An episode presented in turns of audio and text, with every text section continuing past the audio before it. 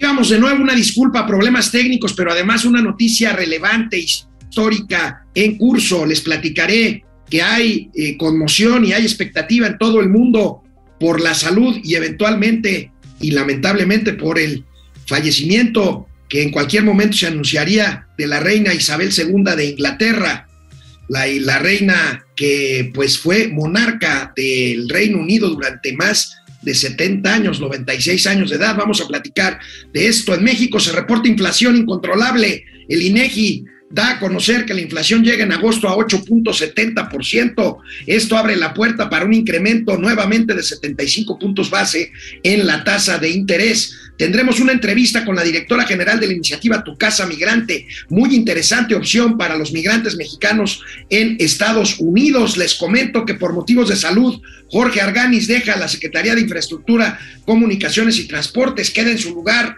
provisionalmente Jorge Nuño, quien es subsecretario. Vamos a platicar antes del tema de inflación, pues de esto que será un tema, una fecha histórica de confirmarse lo que lamentablemente se perfila en eh, el Reino Unido, el eventual fallecimiento de la reina Isabel II de Inglaterra. Empezamos Momento Financiero. Esto es Momento Financiero. El espacio en el que todos podemos hablar. Balanza comercial. Inflación. Evaluación. Tasas de interés. Momento Financiero. El análisis económico más claro. Objetivo y divertido de Internet. Sin tanto choro. Sí. Y como les gusta. Peladito y a la boca. Órale. Lo digo con respeto y lamentándolo. Todo parece indicar que estaría terminando una época, una época histórica a nivel mundial. La reina Isabel II de Inglaterra de 96 años, agoniza, agoniza en su residencia oficial de veraneo en Escocia, en Balmoral, en el castillo del Balmoral. No se ha confirmado todavía, hay especies noticiosas allá en Europa de que la reina ha fallecido y que solo faltaría o faltaría el anuncio oficial por parte del Palacio de Buckingham eh, para porque de hecho, de hecho ya hay protocolos en marcha. Eh, bueno, hay varias señales que tengo que comentarles. Eh, primero, esta mañana, eh, por ahí de las seis y media, siete de la mañana, tiempo de México, la programación habitual de la BBC de Londres fue interrumpida y a partir de ese momento están exclusivamente atendiendo pues los acontecimientos del estado de salud de la reina Isabel II de Inglaterra y bueno pues los conductores de la BBC ya portan eh, ropa negra y corbata negra en el caso de los hombres. El portal de la BBC en Internet y en las redes sociales está con negro en señal de luto y se ha echado a andar el protocolo, el puente de Londres, que es el protocolo ante la muerte de un soberano. No lo han anunciado oficialmente, lamentablemente todo parece indicar que esto se confirmará en los próximos minutos horas. La salud de la reina Isabel II venía eh, deteriorándose desde hace ya algún tiempo. Eh, estaba en, eh, está en el Palacio del Balmoral, en Escocia, donde han llegado ya pues sus familiares más directos. Ya está allí el príncipe Carlos, heredero al trono británico de más de 70 años de edad. y están en camino pues los príncipes, las hermanas, en fin, toda la familia real. Bueno, la reina Isabel II, 96 años de edad, recordemos su imagen cuando muy joven, veinteañera, tomó, tomó el trono, tomó el trono de la Gran Bretaña, ahí la tenemos, eh, del lado izquierdo, por supuesto, la joven reina Isabel, y bueno, una de las últimas imágenes de la reina Isabel II. Hoy se marca, si se confirma lamentablemente esto, el fin de una época. ¿Por qué? 70 años, la reina más longeva en la historia, la soberana más longeva en la historia, una soberana que, fíjense, 96 años, seis guerras, grandes guerras, seis grandes guerras, 19, sí son 19, 19 primeros, 15 primeros ministros de Inglaterra y pues épocas eh, pues que marcaron la historia de la humanidad muy joven, pues casi recién ascendida al trono, su primer primer ministro con el que pues convivió y tomó decisiones de Estado fue con Sir Winston Churchill. Winston Churchill, en plena, quien en plena Segunda Guerra Mundial, para muchos, constituyó, ahí tenemos la imagen de Winston Churchill con la reina, Winston Churchill, pues fue para muchos artífice político y militar del triunfo de los aliados en contra del eje de los nazis, de la historia pues de la propia reina Isabel, del primer ministro eh, Churchill, eh, de esas épocas que se marcó el destino de la humanidad. Posteriormente, la reina Isabel II de Inglaterra, pues vivió como monarca toda la Guerra Fría después de la Segunda Guerra Mundial, esta Guerra Fría con una gran polarización mundial y tensión armamentista nuclear entre Estados Unidos y la Unión Soviética. Aquí pues le tocó eh, una difícil relación que sacaron adelante, eh, una difícil relación con la primer ministro Margaret Thatcher, que vamos a ver también aquí en pantalla en estas fotos de época. Ahí está eh, la reina Isabel con Ronald Reagan, el mandatario de los Estados Unidos, y con la primera ministra Margaret Thatcher.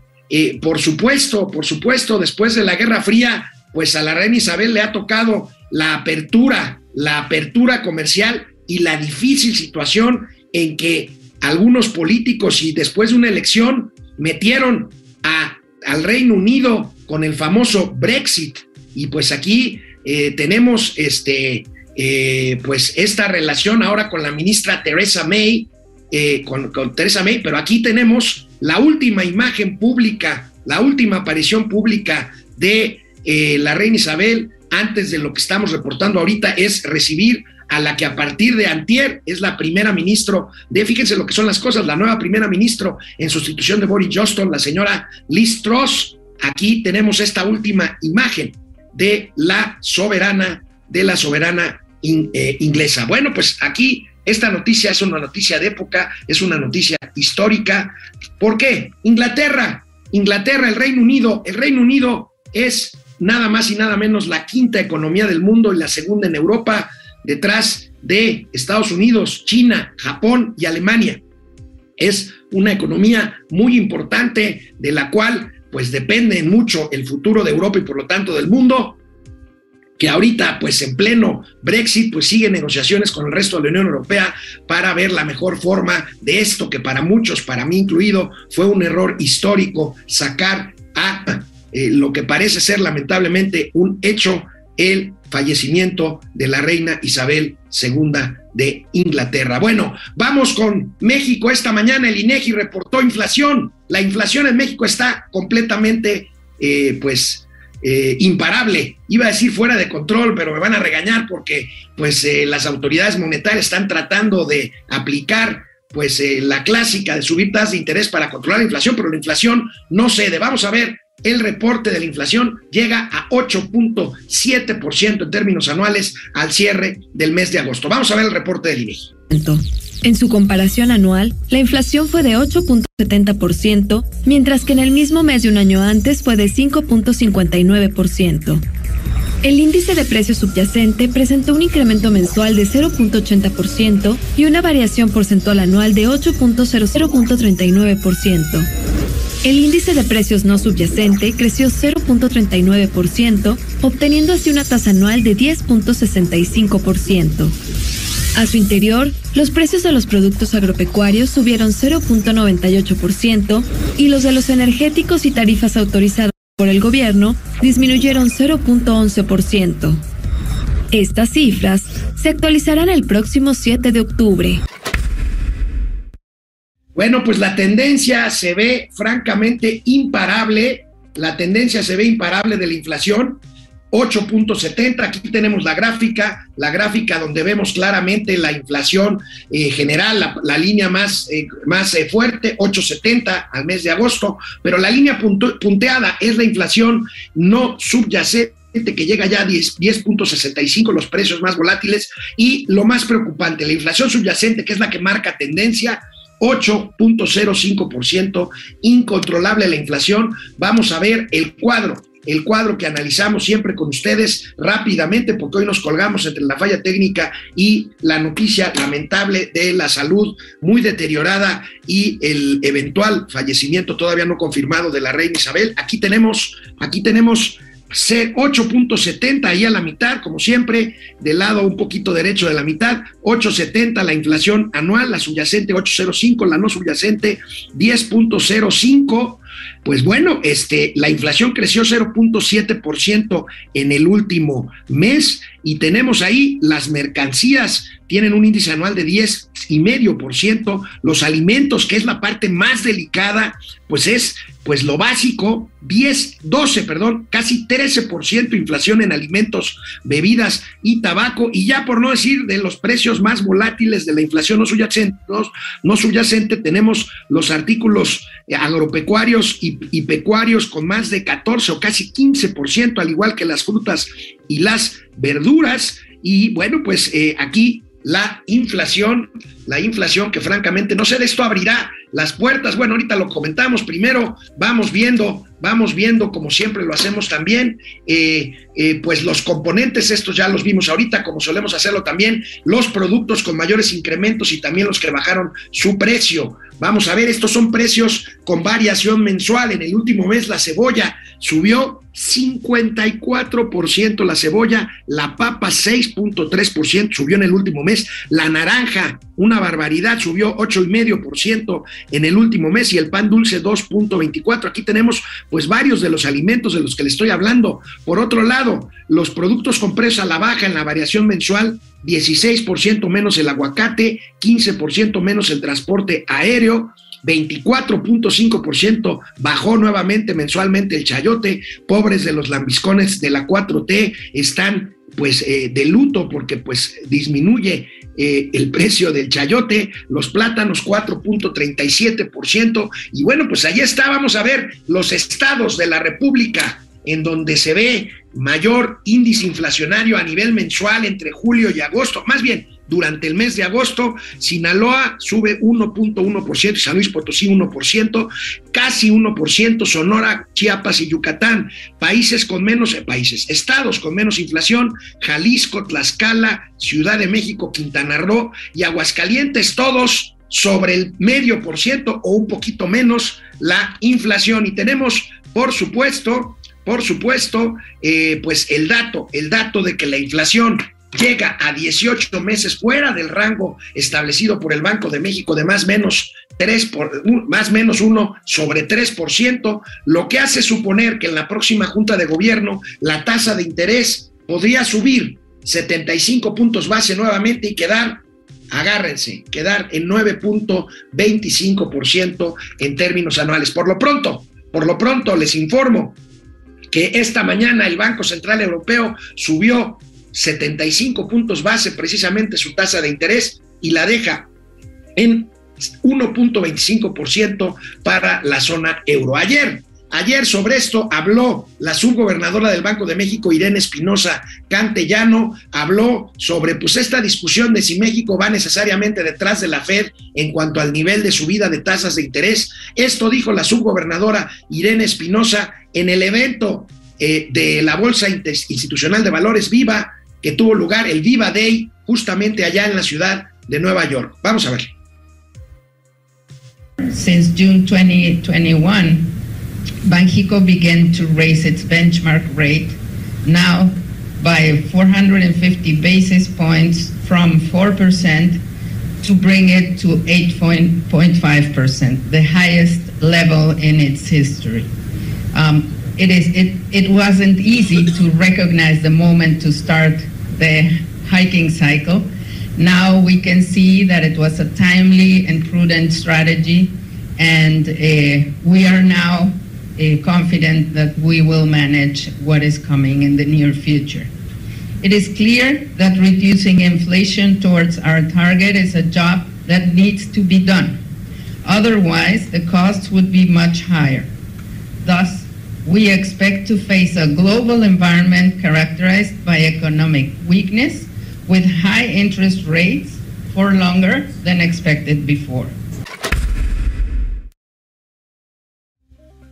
Muchas gracias al financiero Bloomberg que estuvo transmitiendo directamente desde Nueva York todo lo que aconteció en el Viva Day. Ahí está, muy, muy prudente, como siempre lo es Irene Espinosa, Espinosa Cantellano, diciendo, a ver, nuestro principal objetivo es reducir la inflación y haremos lo que se tenga que hacer independientemente de la Fed. Claro, la Fed está subiendo y seguramente el Banco de México hará, hará lo propio como, como decíamos. En fin, aquí el tema de la inflación rápidamente, el tema de los precios al productor, pues también suben. Este es otro tema, el siguiente tema de momento financiero, se mantienen al alza los precios al productor. Fíjense, 9.4% anual en términos generales, pero si lo vemos desde el punto de vista de mercancías y servicios de uso intermedio, subieron 11% a tasa anual.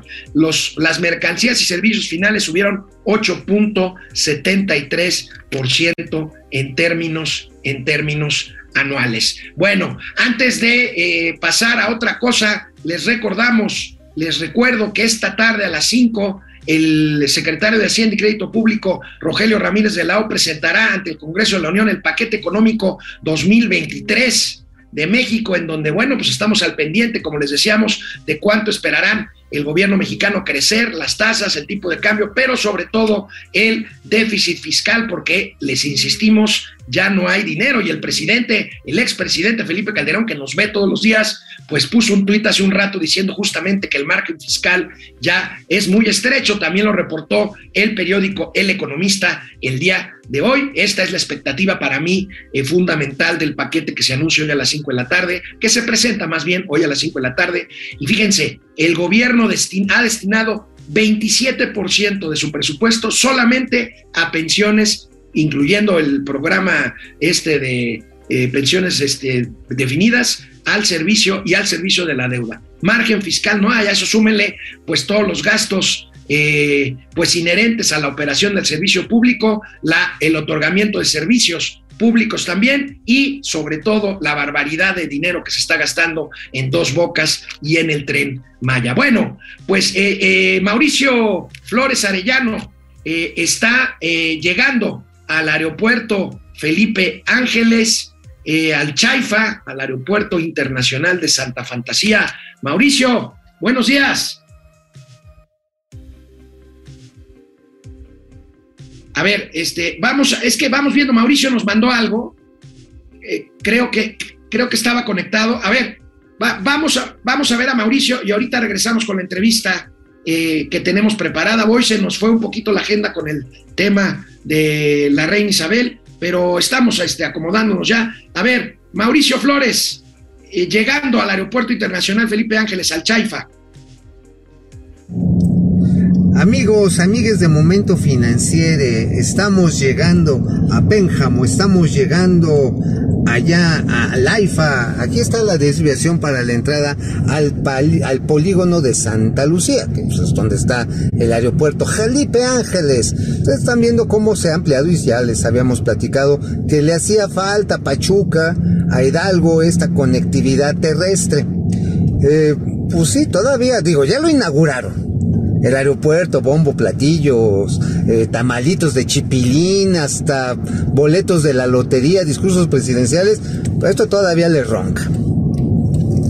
Y como les decíamos, pues es lo que hay. O sea, digo, Alejandro, amigo, yo sé que te arde hasta el asterisco cuando menciono el Naim, pero pues mientras no haya Naim, pues hay que ver qué es lo que va a hacer el Felipe Ángeles. Vamos a echarnos un almuercito con el general Isidoro Pastor para que nos platique para dónde va esto, que miren si pega en términos de un aeropuerto de carga. Ya veremos si jala la parte de pasajeros, que esa es la bronca, ¿eh? esa es la bronca de momento. Si empieza a jalar la de carga, y obviamente que para ello necesitamos urgentemente recuperar la categoría 2 de avias, 2, ¿qué de osos? 1, en una de esas nos andan bajando a tres. Esperemos que no sea. Pero miren, aquí estamos llegando al México desconocido. Estamos llegando donde las águilas se atreven. Estamos llegando al lugar donde el Santo y Blue Demon enfrentan a las momias. No, esto es Santa Lucía. Este todavía le cuelga, pero vamos para allá. Pues vamos a seguir platicando para Momento Financiero.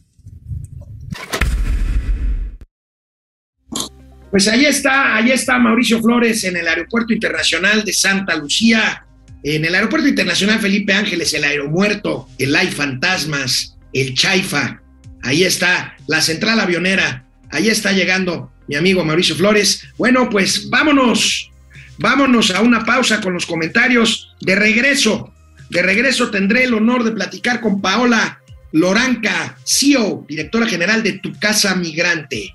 Venga.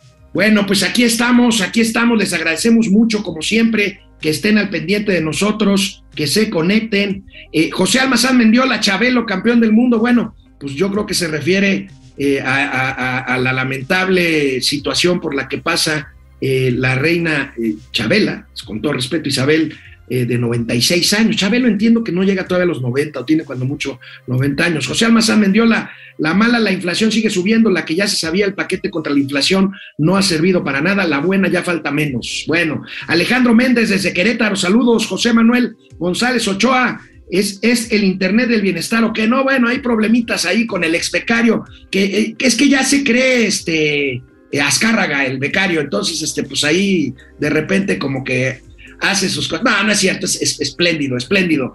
El ex becario. Besto FTV Tampico. El INEGI informa que la inflación en alimentos es la más alta en 23 años.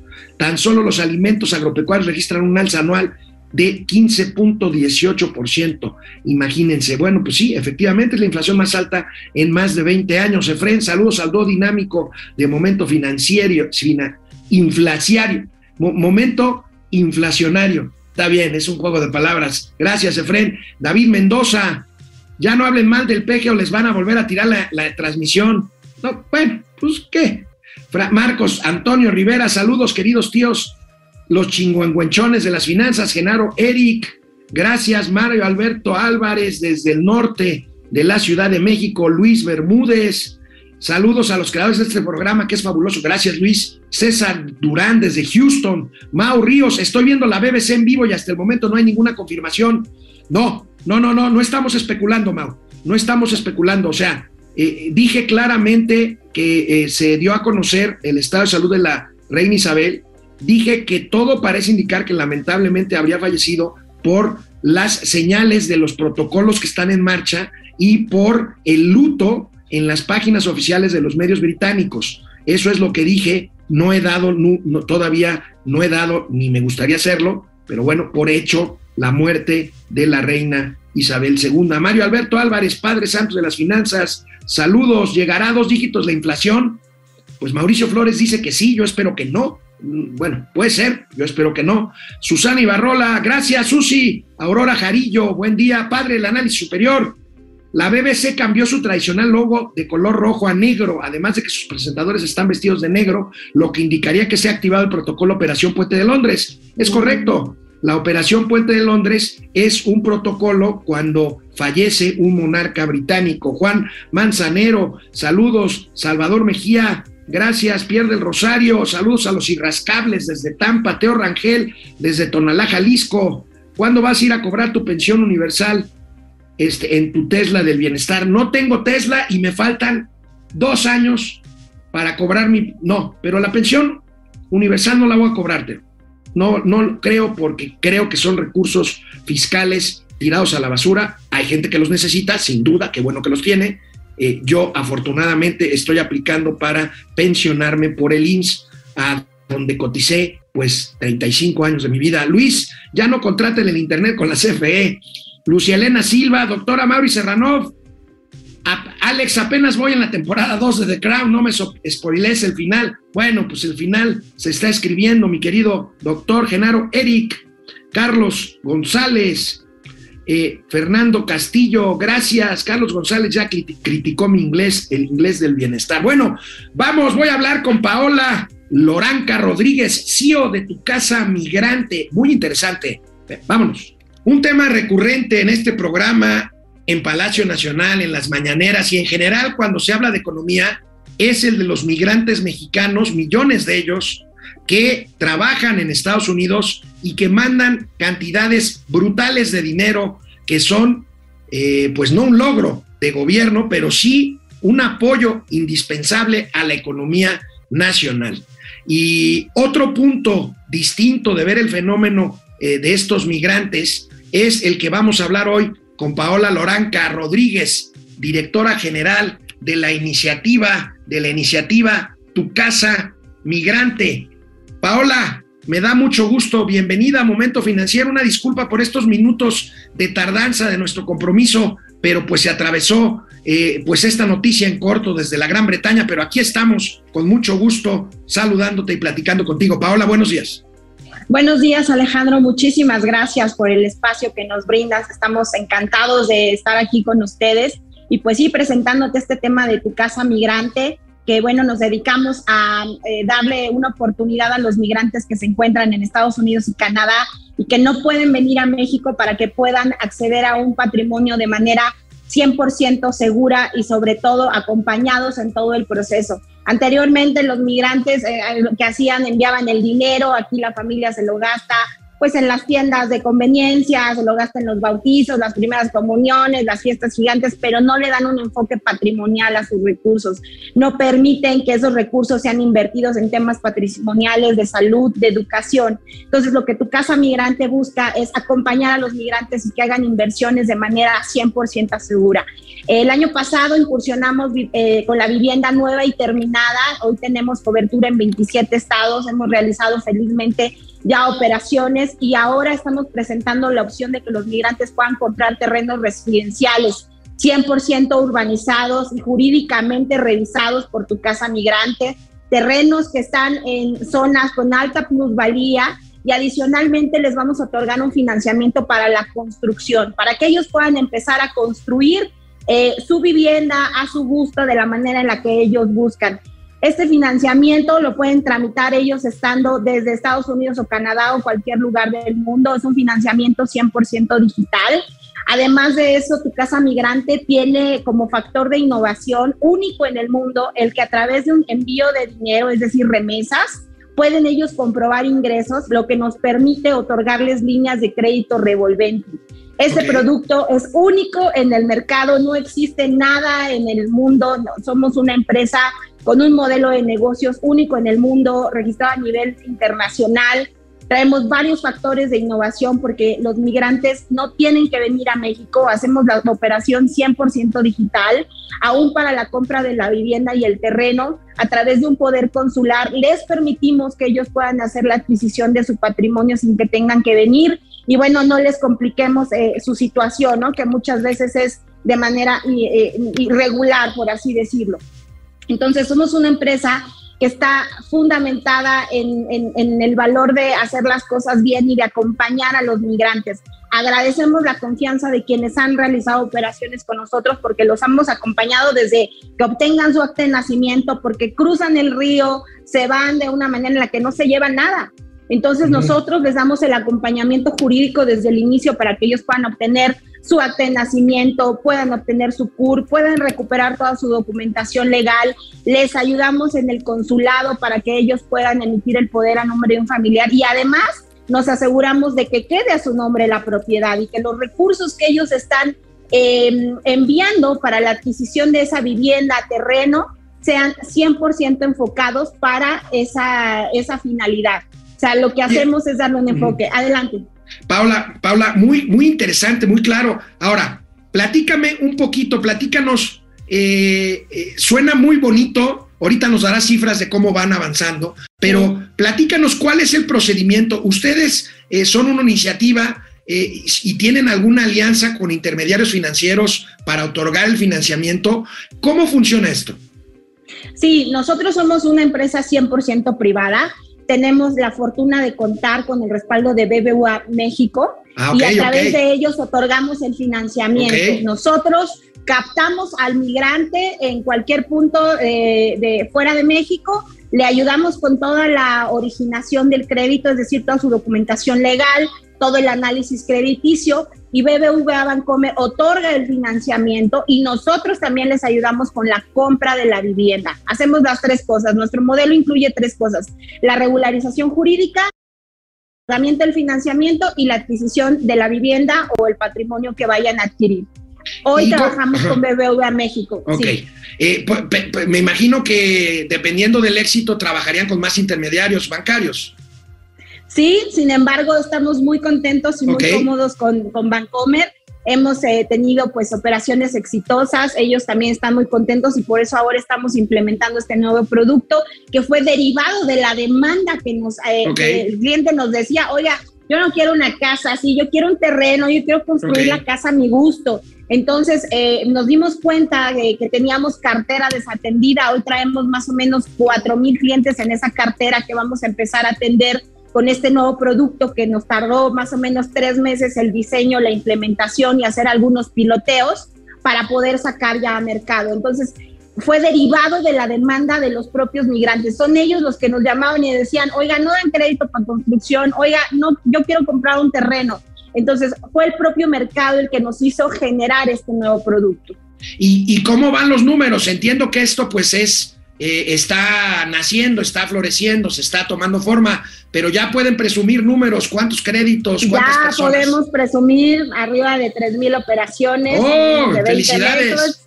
Estamos muy contentos eh, realmente por todo lo que hemos logrado, pero no solo eso, eh, hemos instituido una marca, o sea, hoy la gente nos recomienda, a nosotros ya nos llegan los clientes por recomendación, porque los acompañamos durante todo el proceso y además eh, me aseguro de que todo el proceso se realice eh, de acuerdo al marco jurídico, pero sobre todo de manera orientada al resultado que es que el cliente, el migrante, adquiera su patrimonio. Entonces, nos llevamos el tiempo que sea necesario. ¿eh? A veces nos tardamos un mes, dos en el tema del consulado, cosas que no dependen de nosotros. Las citas consulares, pues, dependen de la administración federal y, bueno, no están en mi, en, mi, en mi cancha, pero por supuesto que les apoyamos en todo lo que requieran. Oye, este, estamos platicando y lo hago con muchísimo gusto con Paola Loranca Rodríguez, eh, directora general de Tu Casa Migrante. Oye, me dicen por ahí, me chismean por ahí dos cosas. Primero, que ustedes son muy inquietos y muy emprendedores. Y segundo, que todavía no acaban eh, de, digamos, ya están madurando esta primera etapa, pero ya están pensando en una segunda etapa al revés, o sea, que migrantes compren casa allá en los Estados Unidos. ¿Me pasaron bien el chisme o no, Paola? Pues sí, pero todavía lo tenemos ahí cocinándose, cocinándose. Entonces yo te diría que eh, cuando sea ese tema, te prometo que en exclusiva te lo presentamos para que tú lo puedas compartir pero hoy estamos enfocados a vivienda 100% terminada, a terrenos residenciales y al financiamiento para la construcción. ¿Hay algún rango de financiamiento en cuanto al monto eh, que esté limitado de acuerdo al perfil, eh, pues al poder adquisitivo de los migrantes que deseen adquirir su casa aquí en México, Paola?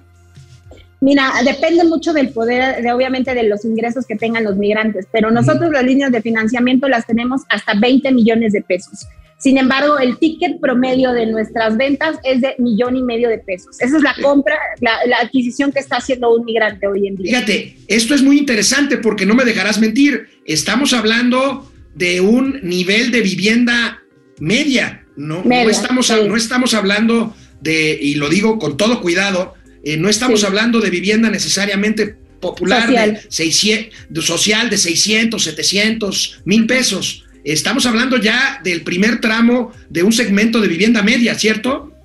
Es correcto. Ahora los migrantes mexicanos en Estados Unidos son los dueños de las tiendas, de los este, mini supers, tienen sus cafeterías, sus tintorerías. O sea, el migrante de mexicano que era hace 30 años, que iba a la pizca, que recolectaba este, frutos, etcétera. Hoy no es el, migrante que está allá. El migrante, hay migrantes profesionistas, gente que se fue durante la pandemia, arquitectos, diseñadores gráficos que montaron sus negocios allá y que están haciendo inversiones en zonas turísticas. Ellos nos piden compras en Cancún, en Tulum, en San Miguel de Allende, en Playa del Carmen, en Los, en los Cabos, en Punta Mita el migrante de primera generación, el que ya, este, pues ya está regularizado, documentado, que ya tiene una green card, ellos buscan regresar a sus ciudades de origen. Y ellos sí buscan, pues, en, zonas como Morelia, Zacatecas, Puebla, Querétaro, Guadalajara, Michoacán, ¿no? Estados donde son grandes, pues vamos a decir, exportadores de migrantes, ¿no? Entonces,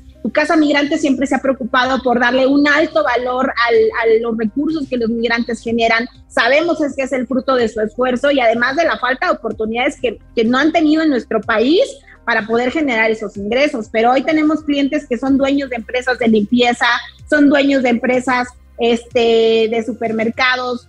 O sea, hoy tenemos migrantes, grandes ejemplos de lo que es la superación y de, del logro, ¿no? De ese esfuerzo. Entonces nosotros les ayudamos a que puedan consolidar su patrimonio realmente. Entonces, este, estamos súper contentos de todo lo que hemos logrado durante estas operaciones.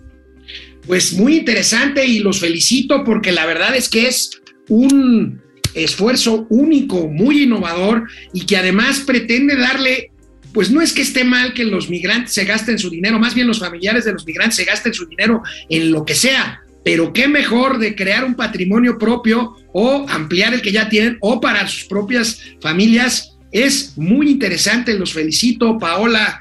Eh, Paola, este, eh, de verdad, muy interesante. Eh, por favor, mantente al, manténnos al tanto de cómo va este esfuerzo. Yo voy a pedir que, este, que esta entrevista sea difundida ampliamente en nuestras redes sociales y por ahí en algunas alianzas que tenemos con esfuerzos digitales en materia de migrantes. Y bueno, pues le agradezco muchísimo a Paola Loranca Rodríguez, directora general de Tu Casa Migrante, deseándote todo el éxito del mundo, que veo que lo estás teniendo. Ojalá y haya más iniciativas como esta, Paola. Te lo agradezco muchísimo, Alejandro. Y bueno, decirles nada más que si quieren comprar de manera segura desde el extranjero, nos contacten.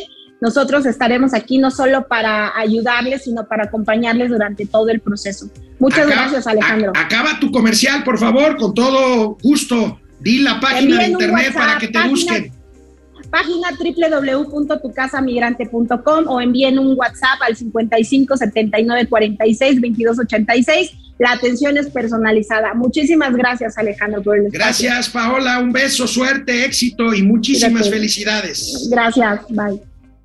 Pues aquí tenemos, vaya, vaya forma diferente de abordar el tema de los migrantes. Bien interesante esta iniciativa, esta iniciativa de eh, eh, eh, Paola Loranca Rodríguez, tu casa migrante. Y bueno, Mauricio Flores, ya llegaste al Chaifa. ¿Qué encuentras por allá?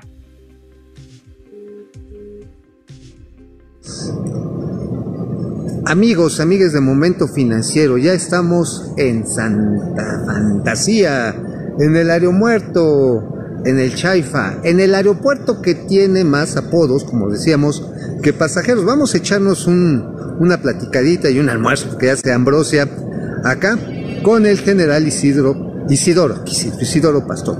Lo que ustedes están viendo es la sala de salidas. Esas donde están precisamente los stands ahí en los de Aeroméxico. Que por cierto, Aeroméxico no le ha ido tan bien, ¿eh? de acuerdo a los últimos datos aquí de la IFA.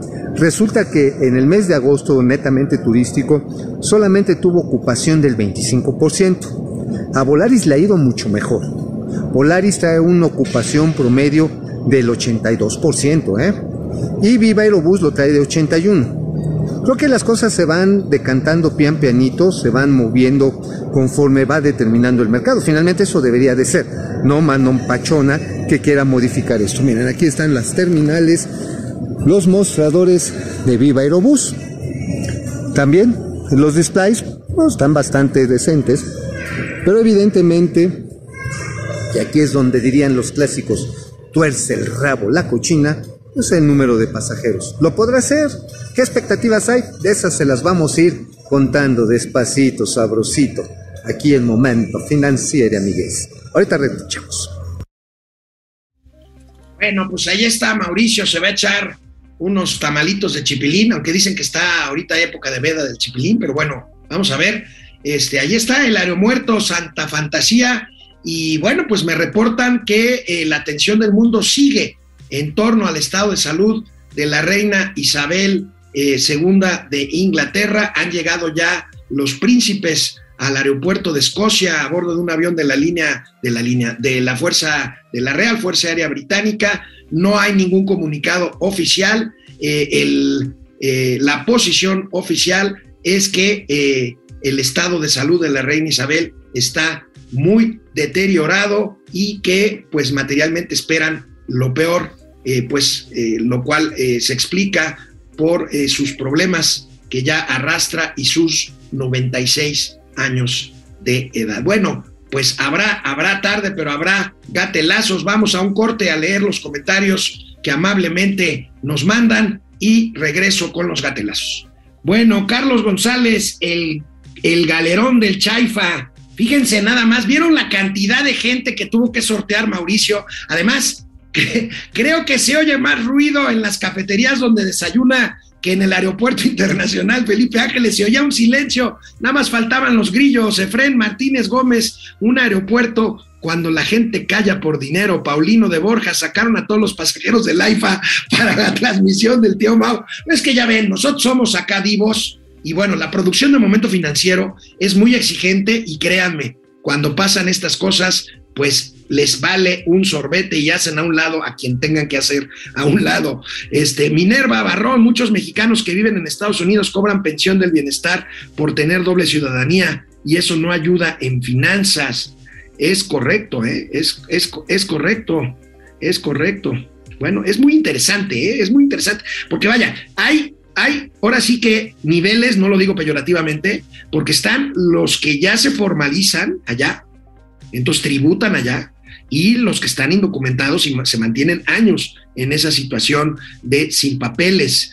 Eh, Eduardo Núñez pregunta, ¿las remesas serán solo de migrantes o también de narco? Fíjate que no quise comprometer a Paola, pues finalmente otorga financiamiento, pero bueno, nosotros aquí ya hemos dicho, Eduardo, que hay sospechas fundadas y hay estudios, hay economistas que eh, lanzan la hipótesis de que puede haber lavado de dinero en el envío de remesas eh, en efectivo de Estados Unidos a México. No sería nada raro precisamente porque se hace en efectivo y además pues, se hace en forma eh, pues hormiga, ¿no? Porque acuérdense que si hay una operación grande en dólares en, transferencia, pues inmediatamente se da conocimiento a las autoridades de prevención de lavado de dinero. Hudson Hawk es importante la certidumbre legal para que los migrantes inviertan bien su dinero en bienes raíces en México. Hay muchas historias de gente que manda remesas pensando que la construyeron eh, una casa a sus familiares y regresan para encontrar que dilapidaron sus ahorros. Bueno, nosotros no les hubiéramos pasado, Hudson, esta entrevista si no tuviéramos la certeza de que esta iniciativa es eh, seria y es confiable. Tu casa migrante este, entonces, bueno, pues eh, seguiremos de todas modas al pendiente. Eduardo Martínez Ibarra, hola amigos, son ustedes Chabelo y Chabela de las finanzas, desde, saludos desde Talas. Soy la reina del castillo, bueno, muy oportuno ahorita. Las vacunas cubanas son un fraude, vaya, Vaya, vaya, vaya ridículo el que están haciendo otra vez en las autoridades sanitarias del gobierno de México adquiriendo la vacuna Abdalá cubana que ni siquiera ha pasado todas las pruebas. Por supuesto dicen que sí, pues sí, las de Cuba. Pero miren, si hay problemas con la Sputnik rusa, imagínense con la Abdalá cubana, no, bueno, y estoy hablando de las pruebas aceptadas en todo el mundo. Roberto Muñoz, excelente oportunidad para que nuestros paisanos puedan generar un patrimonio en el país y tenga materializado el fruto de su esfuerzo. Mercedes Márquez, AMLO traidor a la patria, Oscar Márquez, presumir las remesas en este gobierno es como sentirse orgulloso del hijo del Sancho. padre del análisis superior, el PRI va camino a convertirse en un partido satélite gracias a los acuerdos en los oscurito. Una pena, una pena. Vamos a ver en qué termina esto. Dulce Villegas, buen día, Alex, y comunidad financiera de la monarquía neoliberal. Teo Rangel, 30 pesos, se mocha, Teo Rangel. Espero que Argenis esté, esté, esté apuntando todas estas porque el talegón de Mauricio Flores este, dejó en la mudanza la Biblia. México anticomunista, no afectamos su situación irregular en Estados Unidos porque si no ya no mandan dólares, que sí mismo. No afectemos su situación irregular en Estados Unidos porque si no ya no mandan. Bueno, es un punto, es un punto. Este, seguramente para bancarizar a un, a un eh, migrante, pues tiene que tener un estatus eh, eh, legal, legal para poder acreditarse. Genaro, Eric, el mejor financiamiento es trabajar en el gabacho, así hacen su casa todos los migrantes. Black Archer Mill, el que emigró y le fue bien allá no tiene interés en regresar. Mis sobrinos nacidos allá hablan español con acento de John Ackerman. Bueno, lo que pasa es que siempre dejan familia Black Archer, ¿eh? Y algunos, sobre todo los que ya no van a regresar y ya pueden estar allá, legalmente, pues pueden tener en esto un, una alternativa para comprar una casa que no necesariamente sea para ellos, sino para sus familiares que dejaron por acá. Video Fanny, deberían de checar la situación de los migrantes. El coyote les cobra hasta 8 mil dólares y para salir de México el crimen les cobra 35 mil. Está gacho, sí, es, un problema serio eh, y muy lamentable, este, y un crimen, de hecho, eh, humanitario. Marielos Aguinaga, buen día amigos de Momento Financiero desde San Antonio, Texas, con un calor tremendo. Saludos por allá, Marielos. Carlos González, yo creo que solamente darán crédito a los que tienen papeles. Estoy de acuerdo contigo, pero no deja de ser una iniciativa interesante. Eh, Guillermo Domínguez, cada vez es más difícil adquirir una casa o terreno para los que ya vivimos en México y prefieren ayudar a gente de fuera. No, no, no, no. Yo creo que esta es una iniciativa muy bien orientada a un objetivo comercial, en este caso apoyado por un banco que es BBVA y ya, ¿no? Bueno, vamos con los gatelazos. Bueno, pues este, vamos con los gatelazos. Al secretario de Gobernación, el señor Adán Augusto López, se le estaba chispoteando, como dice, como dice el chavo del Ocho, como decía el chavo del Ocho, se le estaba chispoteando una confesión de parte sobre la violencia. Pero bueno, finalmente corrigió y llegamos a lo mismo de siempre. La 4T no tiene la culpa de nada, todo es culpa de los de antes desgraciadamente hemos de reconocer que hemos ido perdiendo la batalla contra la inseguridad porque no fuimos capaces en su época, no nosotros, los gobiernos que antecedieron, de fortalecer y profesionalizar las policías, desde la policía municipal hasta las policías estatales y federales, quienes 6 de 10 en la maroma, alto grado de dificultad. Ya se le estaba chispoteando al secretario de Gobernación, lo iban a regañar, le iban a quitar su calidad de corcholata. Dice, no, pues es que no hemos podido, este, ah, perdón, no han podido los de antes. Bueno, ya llevan cuatro años, secretario. Ya no sale tan bien esa maroma. Ya llevan cuatro años. Los responsables de lo que pasa ahorita son ustedes, señor secretario. Bueno, siguiente, siguiente eh, gatelazo, un gatelazo del pasado. Fíjate, aquí también se le chispoteó a Andrés Manuel. Fíjate, está circulando este video que sucedió durante la grabación de un spot de la campaña 2006. En una pausa siguió grabando y miren lo que dijo, se le chispoteó al presidente, bueno, al hoy presidente, entonces joven candidato Andrés Manuel López Obrador. No vengo solo. No vengo solo. Trae Cuauhtémoc. Échale otra vez. Traigo al pueblo detrás, pero chingar. Pero ahora que está de modo sí, Como él está al frente, todo el apoyo viene desde atrás hacia adelante, ¿no? Y atrás de ustedes va a haber multitudes. La sonrisa de la confianza. Silencio.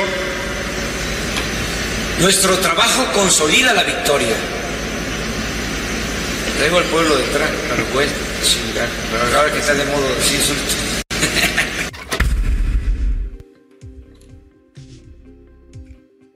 Se le, se le, salió, traigo al pueblo detrás para chingarme, lo dijo, ¿verdad, Abu? O, o soy yo, o ya para poder chingar, ¿no? Bueno, pues ahí está, ahí está el, el, este, el gatelazo del pasado. Y bueno, pues eh, gatelazo de la Secretaría del Medio Ambiente de la Ciudad de México. ¿Recuerdan ustedes La Palma que se murió allá en la glorieta de La Palma, allá en Insurgentes y Río Niza? Bueno, pues sembraron después de una consulta a Patito, una consulta pedorra, un alcahuete que también se está muriendo. Y bueno, pues le preguntaron a la secretaria de Medio Ambiente de la CDMX y esto contestó. Miren, aquí está lo que contestó Marina Marina, la secretaria de la, eh, del Medio Ambiente, Marina Robles, de la CDMX, dice, no soy maga para saber si la huehuete de reforma se va a salvar. O sea, no me estén chingando. Pues así, así la 4T que parece complicarse. Ella solo es la secretaria de Medio Ambiente, no la estén chingando con un arbolito. Pero bueno, a la 4T parece que se le complican las cosas para todo, inclusive para un arbolito, pero pues aquí tenemos la gráfica que me gusta, ya sabe, ponerles videos que son alegorías de la 4T. Y pues aquí, igualito que esta persona, pues la 4T se complica la vida innecesariamente. Of how fucked up is fucked up. That's fucked up. And that's fucked up. And fucked up.